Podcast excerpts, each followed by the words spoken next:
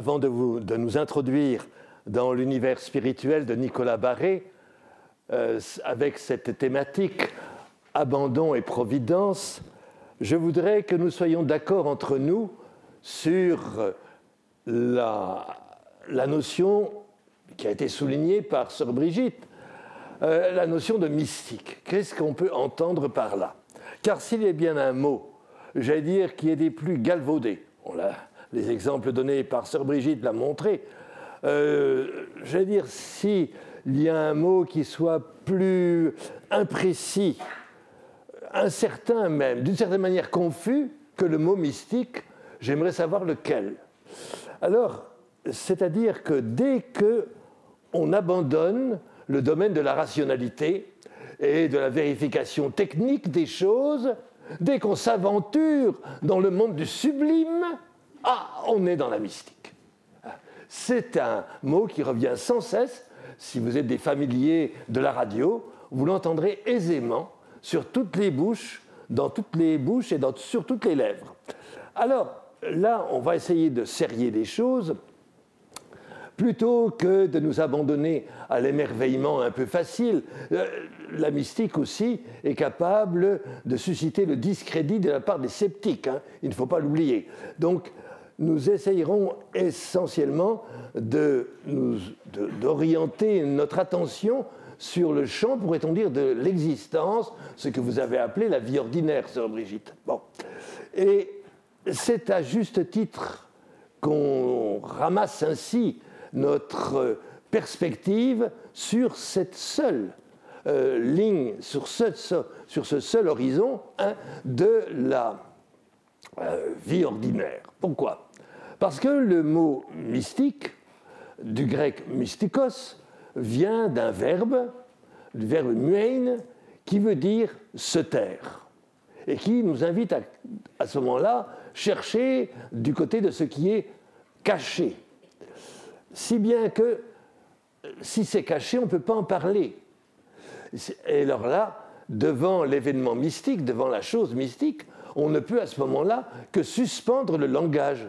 Il y a une sorte d'abolition peut-être du langage, si bien que Michel de Certeau, éminent historien, n'est-ce pas, euh, de la spiritualité, de la mystique, en particulier de la période moderne, Michel de Certeau a dit que la mystique, c'est ce dont on ne peut pas parler et ce dont on ne peut pas ne pas parler. C'est tout le problème. Comment donc exprimer l'inexprimable? Comment accéder à l'inaccessible? Alors il y a une manière, c'est-à-dire d'utiliser des tours de langage, des modus toquendi, comme on dit, c'est-à-dire user de toutes les ressources de la rhétorique. Alors, ça commence dans les années 1660 avec la publication d'un brûlot, d'un carme bordelais, un certain Jean Chéron, auquel va répondre un jésuite, bordelais lui aussi, Jean-Joseph Surin, en publiant La guide spirituelle. Et ça va provoquer là le conflit entre les tenants d'un langage spirituel ou religieux ou théologique, comme on voudrait, euh, euh, acquis aux rigueurs de la, euh, de la rationalité, hein, donc un langage contrôlé, et puis, à ce moment-là, il y a en face ceux qui, d'une certaine manière, s'engagent dans la voie poétique d'une invention langagière. Hein. D'ailleurs, je pense qu'il faut creuser de près les rapports entre poétique et mystique. Hein. Ce que l'abbé Brémond, au XXe siècle, avait admirablement compris, euh, et souligné. Alors, cette querelle va durer jusqu'à la fin du siècle avec l'affrontement entre alors des poids lourds, hein, c'est-à-dire Fénelon d'un côté, l'archevêque de Cambrai, et Bossuet, un homme de la cour, hein, euh, un homme du pouvoir. C'est-à-dire, on peut se dire aujourd'hui que toutes les victoires de Bossuet se sont traduites par des défaites de l'Église, quelques années après. Euh, alors donc, c'est vrai qu'on va assister à la lente dégradation, j'allais dire, du crédit des mystiques à l'intérieur de l'Église en faveur d'un langage totalement rationalisé. Et ça commence dès 1675, ce qu'on appelle, le, dire, les pré-lumières. Et les catholiques n'ont pas été, je vais dire, inactifs dans ce mouvement-là. Alors, les condamnations vont se succéder. D'abord la bulle Celestis Pastor, 20 novembre 1687, qui va euh, torpiller ce qu'on appelle le quiétisme, qui est attribué à un certain prêtre espagnol euh, qui était à Rome, Miguel Molinos. Bon. Madame Guyon, euh, française éruptive, aura été soupçonnée de quiétisme. Mais elle, elle mourra en, 1717, donc elle a encore une large carrière devant elle.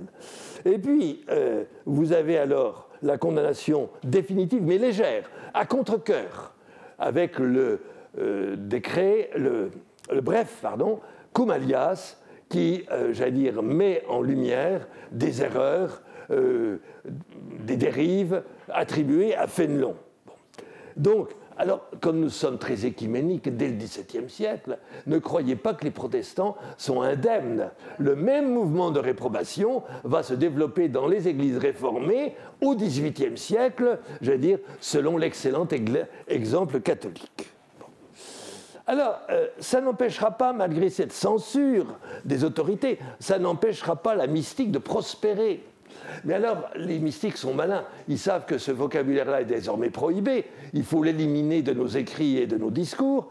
Et ils vont substituer le terme de spiritualité. Donc, dans les écrits, dans les imprimés du XVIIIe siècle, vous voyez apparaître le mot spiritualité, ne vous y trompez pas, c'est de mystique dont on parle. Mais là, les censeurs ne peuvent rien dire. Hein. Et donc, la question mystique elle-même, qui est la question de l'amour, hein, de l'amour pur, comme il dit si bien à l'époque, hein, de l'amour radical dans ses exigences, eh bien, ça va émigrer, euh, parce que ce n'est pas parce que vous condamnez une, doctrine que vous éliminez la question. Ça, il faut le savoir. Donc la, la question va émigrer vers la littérature, les romans du XVIIIe siècle, la philosophie, puis la psychanalyse. Voilà. Alors, euh, cette problématique de la mystique a pris naissance dès l'Antiquité, il faut le savoir. Et elle va être reprise à ce titre-là, d'une certaine manière, par les disciplines universitaires au XXe siècle. Hein, la psychiatrie va s'y intéresser, euh, la médecine, bien entendu, et euh, l'histoire va naître à ce moment-là une discipline nouvelle, l'histoire de la spiritualité, qui apparaît avec l'œuvre monumentale de l'abbé Brémond, donc l'histoire littéraire du sentiment religieux. Donc, alors on va s'interroger sur les compétences qui sont mises en œuvre dans l'acte mystique. Est-ce que c'est l'intelligence qui est prioritaire dans une quête de vérité? Ça, c'est le point de vue que je ne partage pas, je vous le dis tout de suite. C'est le point de vue de l'école dominicaine, de l'école thomiste. Hein. En revanche, de l'autre côté, bien entendu, vous avez les franciscains en bon ordre qui, eux, vont privilégier, j'allais dire, la puissance de la volonté, qui est l'élan d'amour la volonté est l'organe de la, euh, de la démarche amoureuse. Et là, euh, je vais dire les franciscains d'abord, et ensuite vous avez euh, eh bien, les ignatiens, les jésuites, qui reprennent le meilleur de la tradition franciscaine, fort complexe, et qui vont en quelque sorte transborder ça en modernité. Donc, si on ne va pas se, euh, se, préoccuper de toutes ces, euh, j'allais dire, euh, digressions, condamnations, etc., s'il fallait arriver à une définition simple de ce qu'est la vie mystique ou l'acte mystique, je vais oser le faire. Je dirais tout simplement que c'est une expérience immédiate de Dieu et de sa présence. Voilà. C'est simple, hein pas facile à vivre, je vous le dis tout de suite. Parce que la question, c'est immédiate. C'est-à-dire qu'il n'y a pas de médiation, il n'y a pas d'intermédiaire, il n'y a pas de moyen, comme on disait au XVIIe siècle. Donc, euh, c'est très gênant en catholicisme. Parce qu'en catholicisme, ce qui fonctionne à plein, l'accès à Dieu ne s'ouvre qu'à la faveur d'un dispositif, j'allais dire, de médiation qu'on appelle les sacrements. Alors, euh, cette expérience-là, si singulière, presque impossible, hein, défaillance du langage et en même temps impossibilité de la médiation. Cette expérience-là va reconfigurer, pour les gens qui la vivent, va reconfigurer d'une part l'espace, ça certain. J'allais dire, il y a une topographie mystique dans les écrits, c'est visible. Je pense en particulier à Marie de l'Incarnation, l'Ursuline qui est l'apôtre du Québec. Et puis, reconfiguration également du temps. Hein. C'est pour ça que je dirais volontiers que l'expérience mystique, euh, j'en suis arrivé après 40 ans de, recherche à cette évidence, c'est que la mystique, c'est une expérience de la temporalité. Alors, pour que nous vérifions cette hypothèse que je vous ai soumise, je vous propose que nous, examinions de près l'articulation entre deux concepts, deux catégories, or très connues, hein, du vocabulaire de l'expérience mystique, à savoir l'abandon et la providence. Alors dès qu'on les met ensemble, on ne peut pas ne pas penser, j'allais dire, à ce best-seller du XIXe siècle, mis en, lumière par un jésuite de Toulouse, le père Ramière, c'est l'abandon à la providence divine. Et heureusement, désormais, nous avons une édition critique dans la collection Christus euh, une édition critique qui, nous a été due à, mon ami et confrère du Centre Sèvres, euh, Dominique Salin. Bon. Donc, euh, c'est ce petit ouvrage qui fait une centaine de pages à peine, remarquable, remarquable. Je vous assure c'est une délectation, ne serait-ce que littéraire, spirituelle tout autant. Alors, cet ouvrage a été attribué fort longtemps au père Jean-Pierre Caussade, ou de Caussade, hein, jésuite, et on s'est rendu compte que cette, euh, attribution n'était pas, euh, j'allais dire, légitime. L'auteur de l'ouvrage est plutôt une femme. Ah oui. Ah, ah voilà. Voilà, n'est-ce pas? C'est une, femme, et même je vais vous préciser que c'est une Lorraine. Alors là, pour moi, c'est une compatriote. Hein. Donc, euh, cette dame Lorraine, anonyme, était sans doute proche des milieux de la visitation de Nancy où justement Caussade avait été aumônier. Hein, et ce qui explique l'insistance sur la doctrine de François de Sales hein, et une connaissance très pointue de la doctrine peut-être discutable de Madame Guyon. Alors, cette publication-là, donc désormais célèbre, euh, va trouver place, euh, j'allais dire, dans le climat de la modernité, dans ce mouvement qui n'est pas sans importance, dans ce panorama de l'histoire spirituelle et sur lequel je voudrais attirer d'abord votre attention. C'est un mouvement spirituel en même temps, comme toujours, si vous voulez, qu'un réseau. Car on n'a pas attendu le 21e siècle pour inventer les réseaux. Au XVIIe siècle, c'est ça, évidemment, ce n'était pas WhatsApp, ça je suis d'accord. Mais c'était par le courrier. Tant mieux d'ailleurs, comme ça on a des archives. Et là, on a désigné ce courant-là du nom de l'école de l'abandon, ou bien encore l'école euh, du pur amour. Et un des chefs de file, je vais insister un peu sur lui, c'est un certain Jean de Bernière, qui est né en 1606 et qui est mort en 1659. Alors, pourquoi j'en parle? Parce qu'il est signalé par Nicolas Barré. Dans les textes que nous avons de lui, il est assez relativement avare de, euh, dire, de citations, de, euh, de référence des auteurs qu'il recommande, sauf pour des questions, j'allais dire, euh, théoriques et, comment dire, euh, quasi professionnelles. enseigner le catéchisme, etc. Donc vous avez tout un toute une liste de livres qui sont recommandés. D'accord. Mais Jean de Bernière, avec François de Sales, quand même, oui, avec François de Sales, sont les deux auteurs majeurs dans l'univers spirituel de Nicolas Barré. Alors, euh, l'épicentre de son mouvement, c'est Caen et la Normandie? Et je me dis quand même, bon, je n'ai pas eu l'occasion d'aller aux archives euh, de la ville de Rouen, mais Rouen ne pouvait pas ne pas connaître, je veux dire, ce qui se développait à quelques lieues, quelques kilomètres, n'est-ce pas, de cette ville capitale. Donc, euh, Bernière lui-même était un disciple d'un homme, d'un prêtre du tiers ordre régulier franciscain. Ah, voilà, tout de suite, l'inspiration franciscaine qui arrive. Donc, un certain, c'est très beau, hein, Chrysostome de Saint-Lô. Ah, voilà. 1594, hein, 1646. Alors lui, c'était l'essentiel de son enseignement, c'était le détachement.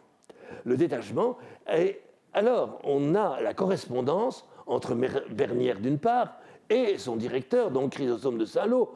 Et on voit d'ailleurs, euh, d'une part, euh, euh, comment Chrysostome essaye de l'initier à cette doctrine, j'allais dire, d'un détachement, mais radical, hein, extrêmement sévère, mais en même temps pratique, hein, pragmatique dans ses conseils. Parce que notre Bernière est scrupuleux de tempérament. Ça n'arrange rien.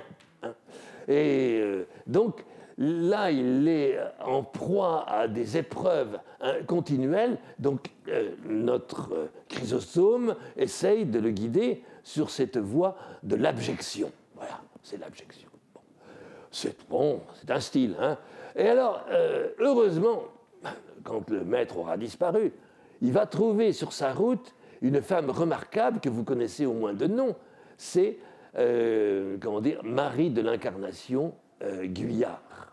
Donc l'Ursuline, qui va devenir l'apôtre de la Nouvelle-France, et euh, j'allais dire Jean de Bernière usera de toute sa fortune et de son influence pour aider à ce développement missionnaire de l'autre côté de l'océan. Alors euh, là, elle lui dit non, non, non, non, l'abjection c'est peut-être pas mal, mais il y a mieux, c'est l'abandon. Ah, alors tout de suite, il, il se met aux commandes et hop, c'est l'abandon qui devient son, j'allais dire, sa référence sa thématique de référence dans sa vie spirituelle, qu'il va développer dans une sorte de fondation qu'il va créer à Caen, l'Ermitage, où il va retrouver alors des grands noms, hein. Jean Eudes, hein, hein, là, qui n'était plus sous la coupe de, Marie des Vallées, et puis, euh, enfin, je devrais pas. Il y a des eudistes parmi vous, parce que là, je me fais assassiner à la sortie, avec ce que je viens de dire. Alors, donc, les, euh, et puis surtout, un homme admirable, Gaston de Ranty. Ah oui, Gaston Donc, vous voyez, c'est tout ce petit monde-là qui se fédère en quelque sorte dans une expérience. Alors j'en parle, euh, si vous voulez, parce que ces scrupules de Jean de Bernière, je dire, vont, mener à une crise évidemment intérieure, comme nombre de ses contemporains en connaissent. Ce n'est pas du tout pour vous susciter une angoisse, j'allais dire, euh, euh, de, compensation. Mais ce que je voulais vous dire, c'est qu'il y a une inquiétude dans cette époque. Alors comment justement arriver à surmonter l'inquiétude? Ça, c'est leur problème. Et pour cela, évidemment, l'abandon à la providence va jouer un certain rôle. Et d'une certaine manière, c'est ce, qui m'intéresse, puisque l'inquiétude, c'est quand même lourdement, euh, je vais dire, présent dans les esprits contemporains d'aujourd'hui. Alors, euh, il va donc... Euh, alors, il est vrai que, soyons honnêtes, il est vrai que euh, comment dire, Léminine ne semble guère présent dans ces réseaux euh, de l'école de l'abandon. Il y en a un, j'en ai repéré un seul, et pas le moindre, hein, c'est Robert de Saint-Gilles euh, qui va éditer les œuvres spirituelles de Bernière en 1670. Alors, ça, voilà donc pour l'abandon. Vous avez le climat. Quant à la notion de providence, là, c'est vraiment une notion de la théologie de l'histoire. Hein ça rentre dans cette catégorie. Et en début de modernité, cette notion de providence connaît bien des controverses. On doute de la pertinence de cette notion dans la conduite des événements. Qu'est-ce que Dieu vient y faire? Est-ce qu'il on va se heurter à ce moment-là au concept de nécessité? Et pourquoi pas de hasard? Ça vous rappelle peut-être un titre, hein, euh, pas si âgé que ça. Et euh, alors le grand champion de la chose, c'est Bossuet, ah, comme par hasard. Hein. Et là, avec son livre, son histoire des variations des églises protestantes. Euh, essentiellement, si vous voulez, cette théologie d'histoire, je ne vais pas me donner l'obligation de, vous la résumer, mais il y a deux figures de référence pour la comprendre. Augustin, d'une part, ah oui, c'est inévitable, et Thomas d'Aquin. Voilà. Donc, plutôt que de, rentrer dans les profunda euh, de la théologie dogmatique, disons simplement que cette notion de providence va guider l'expérience spirituelle euh, des chrétiens qui s'abandonnent, qui se donnent, qui s'adonnent à cette providence, disons, supposée bienveillante. Hein? Ça, c'est la grande question, vous verrez pourquoi. Et, j'allais dire, c'est surtout que nous évitons, par cette doctrine d'abandon, nous, évitons la négativité de la résignation. Ah, moi, ça meurt de moi, la résignation. Mais vraiment, non, si vous voulez, l'abandon n'est pas la résignation en dépit de tout ce que vous, mes sœurs, vous avez pu apprendre dans vos années noviciat.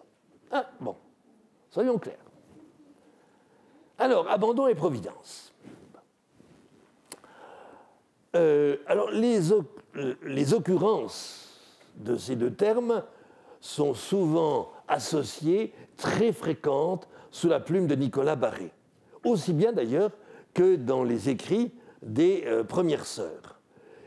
ça prend place dans des constellations. Ça, je crois, c'est important. les mots eux-mêmes, euh, n'ont valeur que s'ils prennent place comme des briques élémentaires dans des constellations moléculaires. Alors là, vous avez un certain nombre de notions qui tournent, qui gravitent autour d'abandon et providence. Euh, vous les connaissez. Oh, on vous en a rebattu les oreilles. Euh, c'est la notion de néant, hein, et avec, le, j'allais dire, la, la démarche opérationnelle qui correspond, c'est donc euh, l'anéantissement. Et donc, tout près, alors là, ça revient chez Nicolas Barré, la notion de destruction. De destruction. Donc, néant, anéantissement, destruction. Donc, ce qui initie, pourrait-on dire, une dynamique de la perte. Alors, euh, la résignation va avoir euh, sa place, bien entendu, associée à la notion de prédestination, qui va agiter hein, euh, l'univers théologique. Bon. Et la réflexion à ce moment-là, avec cette histoire de la prédestination, je veux dire qu'on caricature, nous les catholiques, je veux dire on ne rend pas justice à Calvin quand on parle de la prédestination. Heureusement, on aura eu la petite Élisabeth de la Trinité qui va rétablir les choses entre nous. Donc, euh, comment dire, la réflexion va porter sur la volonté divine. Ah, comment décrypter cette volonté? Où s'énonce-t-elle? Hein? Et, Ou alors, autre expression courante à l'époque, je veux dire dans un vocabulaire politique, le plaisir de Dieu. Le plaisir de Dieu, ce n'est pas du tout sa jouissance. Ou alors elle est perverse. Ça, c'est autre chose. Hein. Euh, mais c'est-à-dire que là, pour, j'allais dire, euh, s'adonner à la, à, la volonté divine, il n'y a qu'un moyen, c'est l'obéissance. Ou alors, comme dit si bien saint François de Sales, la sainte indifférence. Bon, il faut connaître que l'âge venant, je commence à comprendre ce que ça veut dire. Euh, alors, l'attitude princeps, pourrait-on dire, l'armature de la vie ordinaire, sera dans ces conditions de pâtir. Hein. C'est-à-dire que pâtir, c'est supporter c'est supporter ce que nous intime la volonté divine. Il y a donc une passivité, c'est un mot qui a disparu hein, aujourd'hui, mais qui est encore présent au XVIIe siècle. Ce n'est pas passivité, non, non, c'est une passivité, c'est-à-dire c'est une manière, euh, j'allais dire, active de supporter les choses. Hein. Ou alors, parlons de sainte indifférence, comme François de Sales, en sachant d'ailleurs que François de Sales c'est peut-être le meilleur héritier d'Ignace de Loyola. Je le dis tout de suite. Hein. Il a compris les choses, peut-être pas, euh, euh, je vais dire, comme auraient dû le faire les jésuites, normalement, qui sont en filiation directe avec le fondateur. Non, non, non, c'est François de Sales qui a, qui a. Bon, ne parlons pas de François de Sales. Voilà. Alors, si vous voulez, ces dispositions pratiques sont celles, j'allais dire, de la foi nue comme pour reprendre les mots de, euh, de Jean de la Croix, de la foi nue, qui, euh, à l'extrême, va envisager la supposition impossible. Oh La supposition impossible, vous la trouvez chez Saint François de Sales, vous la retrouverez également chez Thérèse de Lisieux. Hein? C'est-à-dire, si Dieu, en dépit de toute la vie de fidélité et de dévotion que j'ai eue à son égard, décidait à la fin de m'envoyer en enfer, ah l'arbitraire de la volonté divine, eh bien, à ce moment-là, euh, dit François de Sales, j'irai joyeusement en enfer. C'est très astucieux, ça, si vous voulez. C'est très astucieux parce que si je continue en enfer à aimer Dieu, l'enfer n'existe plus. Ben oui, hein, voilà. Donc, euh, c'est à peu près équivalent, si vous voulez, de la découverte de racine carrée de moins 1. C'est à la même période. que les deux concepts, fin XVIe siècle, voient le jour. Donc, c'est là la forme extrême de la dévotion. Et la dévotion a d'abord un sens politique. Hein. C'est vraiment sacrificiel. C'est le chef qui s'expose, qui expose sa vie pour sauver ceux dont il a la charge. Hein. C'est vraiment l'abandon total, un désintéressement total qui va revenir au, cœur de la controverse entre Fénelon et Bossuet. Alors, je vais me donner simplement la liberté de vous proposer quelques exemples de ce binôme hein, qui, à mon avis, exprime, je ne dis pas tout, soyons honnêtes, mais quelque chose, quelque chose, grandement, disons, de l'idéal mystique des maîtresses charitables, qui sont ensuite devenues sœurs de l'enfant Jésus, comme on sait. Hein. Ça, à partir des premiers textes euh, de l'expérience pour le moins risquée, hein, et des textes fondateurs, euh, j'allais dire, euh, qu'elles ont accepté et en quelque sorte euh, expérimenté. On devrait également aller regarder du côté de la correspondance de Nicolas Barré, parce que là, nous touchons du doigt l'inquiétude hein, qui trouble les esprits.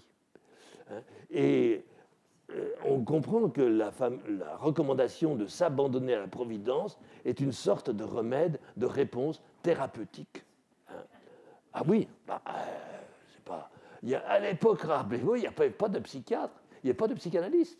Hein. C'était le directeur euh, spirituel euh, qui, opérait à ce moment-là. Bon, donc, euh, voyons un, certain florilège de, textes. Hein. Alors, je vous ai dit, comment dire, les occurrences de ce binôme abandon-providence étaient nombreuses. comment dire, dans le, dans le texte de, Nicolas Barré, mais alors je me dis, mais sont-elles forcément significatives? C'est ça le problème. Hein Parce que ça pourrait être des lieux communs, des manières de dire, euh, peut-être même des stéréotypes. Hein alors, euh, c'est vrai que ce couplage-là, ce binôme, on le voit dès les textes, euh, les premiers écrits des recrues de Nicolas Barré. Et alors, ça institue très, très, très honnêtement, c'est extraordinaire. Moi, je suis dans l'admiration totale. Je vais dire, comme règle de vie, une précarité consentie par toutes qui s'en remettent, quelles que soient les circonstances de la vie, quels que soient les aléas, surtout de la vieillesse, hein, euh, s'en remettent à la conduite de la providence divine. C'est donc le choix, dire, d'un pragmatisme sans faille, et en même temps d'une liberté totale, d'une euh, comment dire, d'une indépendance de la subjectivité. C'est quand même extraordinaire. Alors, pour que ça ne dérive pas, pour que ça ne délire pas, on a quand même un cap, c'est l'obéissance à la supérieure. Voilà. Donc, ah, ah non, non, non, il faut, être réel. Vous riez, mais il faut quand même, j'allais dire, non pas des, des camps d'arrêt, euh, mais savoir quel repère. Quel repère Parce qu'il y a une telle profusion dans le réel qui s'offre à moi toutes les possibilités que je peux explorer, laquelle? Laquelle va l'emporter? À mon avis, c'est le sens de l'obéissance. Hein. bon. Donc, la seule chose à laquelle on obéit vraiment, c'est au réel. Et quand on ne le fait pas, eh ben voilà, 50 euh, ans après, ça vous, reprend, ça vous arrive en pleine figure. Hein, ce qu'on vit en ce moment. D'accord. Donc, euh, euh, je note quand même chez ces premières consacrer une revendication d'excellence. Elle revendique, hein, et j'allais dire, Nicolas Barré les encourage dans cette voie-là, j'allais dire, dans la mesure où euh, il va leur donner les consignes euh, au moment où elles veulent, comme il, comme il dit, celles-ci, qui veulent s'offrir pour y être admises et reçues. Hein. Alors, là, euh, je vous invite, la première diapo, elle est là? Ah, très bien. Bon. Donc la maison de l'Institut, vous avez le texte au-dessus de moi, la maison de l'Institut, comme celle des autres instituts, d'un établissement fixe, permanent, et qui donne assurance aux sujets qu'on y reçoit d'y être conservés pour le reste de leur jour, ou même longtemps, car il y en a si peu euh, que les supérieurs préposés ne s'engagent pas même de leur donner des récompenses temporelles en cas de renvoi de l'Institut. Donc on a intérêt à être fidèle bah oui, c'est le problème. Hein. dans la mesure où il faut quand même avoir une pitance à manger tous les jours dans son assiette. Pour dire les choses carrément. Donc l'intention du révérend Père Barré, leur admirable fondateur, étant de les rendre si dépendantes, dépendantes hein, de, la sage, de la sage, amoureuse et toute-puissante providence de Dieu, qu'elles en relèvent uniquement, incessamment et toujours pour l'entretien et euh, subsistance temporelle, fort persuadés qu'il était de leur service pour Dieu et de leur cher prochain, étant rendu gratuitement et par les motifs du pur amour. Vous notez le, le, motif finalement final, hein, euh, c'est le pur amour. Bon. Elle mériterait d'autres récompenses que celles qui sont dans le pouvoir des hommes et se rendrait effectivement digne et certaine de si grande et admirable que Dieu s'engage de donner pour le temps et pour l'éternité à toutes les personnes qui ne cherchent que son règne dans les âmes. Afin donc que les sujets soient bien instruits de cet article si essentiel à l'esprit de l'Institut et que, dans la suite des temps, les sœurs n'en prennent pas occasion de murmures. Bon, là, hein, euh, s'il arrive qu'on les renvoie après y avoir donné lieu par leurs manquements et infidélités réitérées, elles seront toutes sérieusement averties dès les premiers jours de leur entrée en la communauté pour qu'on ne les pour que euh, non les y reçoive euh, qu'à ces conditions, savoir, etc. Voici donc les, conditions qui arrivent, qui sont en quelque sorte la mise en œuvre pratique de ces principes fondamentaux. Donc, je vous ai dit, la motivation essentielle, c'est donc le pur amour. Le désintéressement est total, hein, et euh, cette liberté qui est ainsi donnée, en même temps que ce réalisme qui est impulsé, euh, les conduit à vivre cette tâche d'enseignement d'une manière, comme dit euh, Barré, d'une manière apostolique et dans cet esprit de désintéressement qui poussa les apôtres d'en instruire, c'est-à-dire les éléments de la doctrine chrétienne, d'en instruire tout le monde. C'est-à-dire que là, c'est parfait, les, apôtres sont considérés d'abord comme des instituteurs.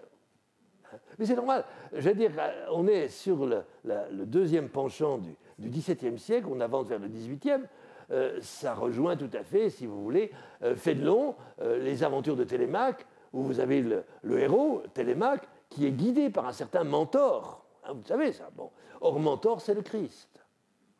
Hein?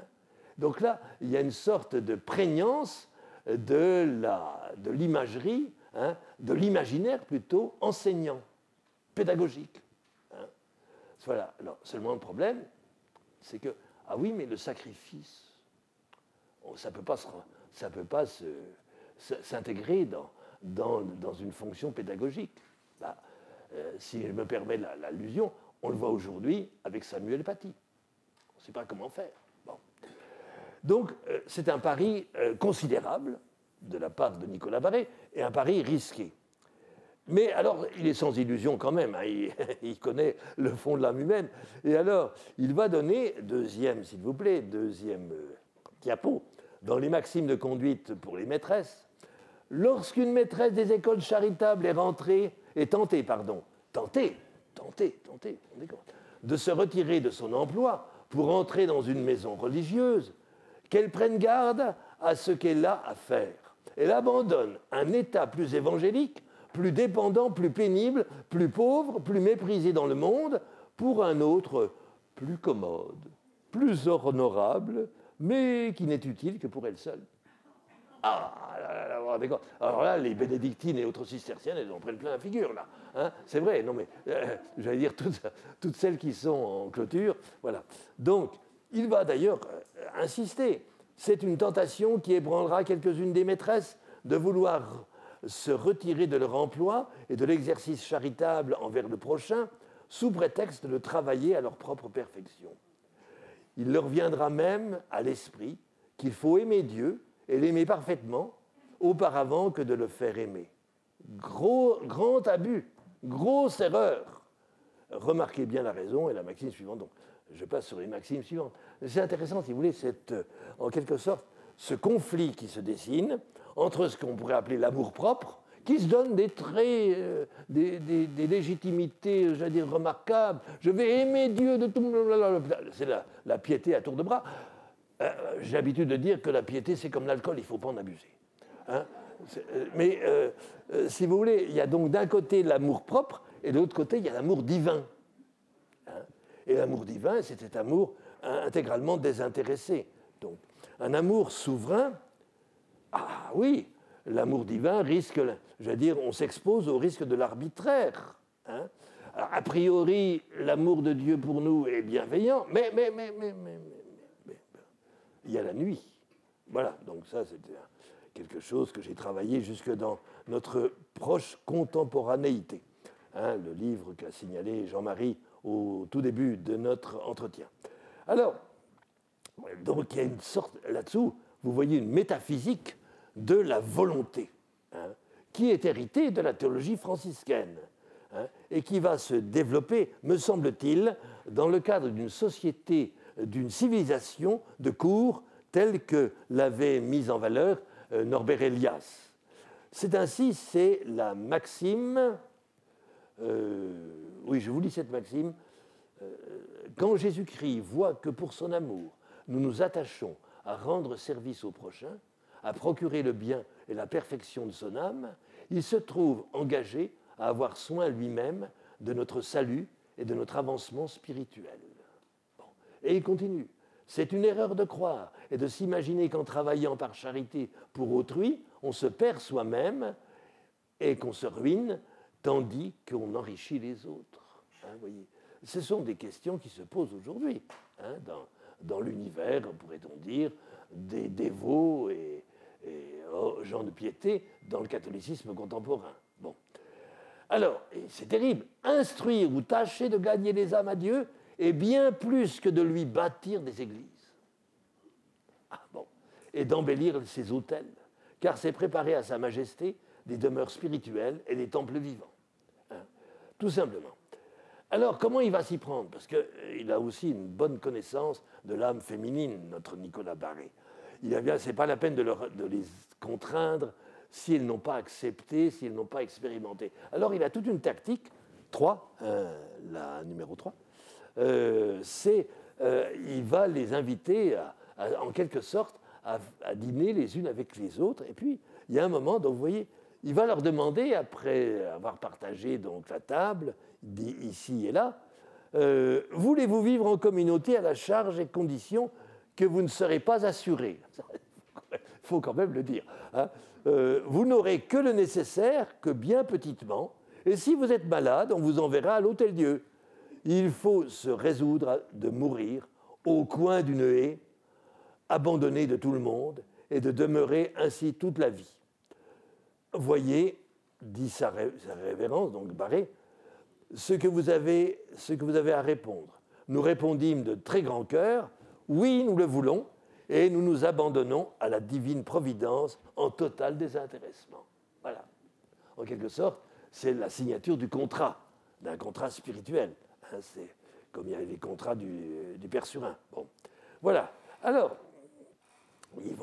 seulement il y a des difficultés. Ah oui. Il y a des grandes difficultés après plusieurs années. Euh, euh, je n'ai pu les exprimer, dit l'auteur, tant de la part de messieurs les curés, messieurs les ecclésiastiques, religieux, les personnes du monde qui ont bien donné de l'exercice, dont notre très révérend Père a bien souffert, bien sué et travaillé, et s'est bien sacrifié pour établir la maison, et s'est bien fatigué et ruiné la santé pour nous donner des saintes et toutes divines exhortations, nous mettant dans le cœur et dans l'esprit tout ce qui nous était nécessaire pour notre salut et celui du prochain. Alors, euh, les difficultés vont venir bien entendu de la coexistence avec le clergé. Ah, ça, c'était couru d'avance. Euh, j'allais dire pourquoi? Parce que c'est. Faut-il dire déjà religieux? Moi, je dis consacré c'est consacré. Donc, arrive avec euh, ce projet d'enseignement, faire le catéchisme, etc., initié quand même au rudiment de la culture. Euh, seulement, euh, elles sont gentilles, ces filles, mais enfin, elles portent préjudice, j'allais dire, elles font concurrence, j'allais dire, au, au, ministère, oui, ce sont les curés qui doivent, en quelque sorte, enseigner, qui doivent éduquer leurs ouailles, leurs paroissiens, leurs paroissiennes. Hein. Donc à ce moment-là, euh, deuxième difficulté, c'est que quand vous lisez le mémoire instructif, vous, vous apercevez que ce sont les, prêtres qui sont les médiateurs, les interprètes autorisés de la volonté divine. Alors si vous êtes évidemment en conflit avec eux, ça rend, ça rend les choses un peu plus difficiles. Hein. Donc, euh, il va falloir, euh, non pas ruser, je veux dire, mais je veux dire, avoir une, politique d'allégeance. Ça, comme sont des femmes, je leur fais confiance, tout en restant indépendantes. Ça, c'est le, génie féminin. Hein. Et alors, euh, si nous passons à la suivante, il y a au milieu du texte, voilà une sorte de caractérisation de ces, de ces aventurières disons-le. Elles sont aussi dans un abandon total à la divine providence pour ce qui regarde de l'avenir. Ceux qui prennent soin de les faire subsister dans tous les endroits de la France où on les envoie ne s'obligent point de continuer à fournir leurs entretiens. Et ces filles, par un sacrifice de leur propre intérêt et avec une tranquillité d'esprit, s'épuisent et se consument à travailler uniquement au salut des âmes, sans se mettre en peine de ce qu'elles doivent devenir un jour. Hein. Donc un total, un remarquable, disons, désintéressement.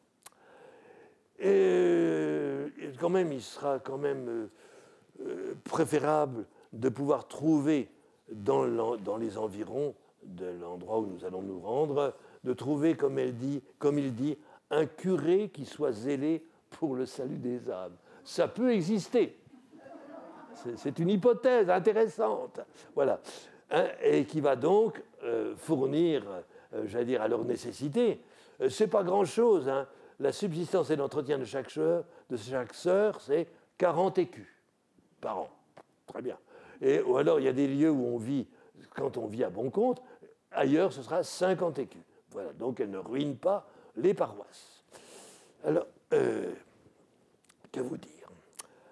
Euh, ça va donner, si vous voulez, euh, lieu quand même à une, sorte de, franche opposition, puisque une, manière aussi radicale de concevoir, euh, d'abandonner sa liberté entre les mains de la Providence, ça va entraîner un conflit entre Nicolas Barré et une opinion catholique qui garde quand même les euh, en nécessité, je dire, les obligations de la prudence financière. D'où le refus de Nicolas Barré de ne pas, comme il le dit, fonder les écoles charitables, c'est-à-dire ne pas prévoir, disons, une réserve financière, budgétaire, en vue d'assurer la pérennité de l'institution qu'il crée dans telle ou telle localité. Alors, euh, là, il a des phrases terribles. Il dit, euh, euh, par exemple, il vaut mieux que les écoles ne subsistent que 10 et 15 ans sans fondation, se conservant dans leur ferveur, que de, que de subsister plus longtemps en dégénérant dans un esprit relâché, comme on voit dans tant d'autres instituts établis. Et alors, il répète à l'envie à ceux qui veulent bien entendre, je ne veux point de fondation. Il menaçait même les sœurs de l'Institut en ces termes, si vous fondez, vous fondrez. Hein, bon, très bien. Alors, il a cette euh, explication qui, vous allez voir, est d'ordre théologique. Et on ferait bien d'en prendre quelques échos, enfin, euh, quelques leçons pour notre propre temps présent. L'Institut des écoles charitables est comme l'Église. il ne s'avancera qu'à force de persécution, d'agitation et de contradiction. Et tout ce qui semblera le détruire, c'est ce qui l'établira et l'affermira davantage.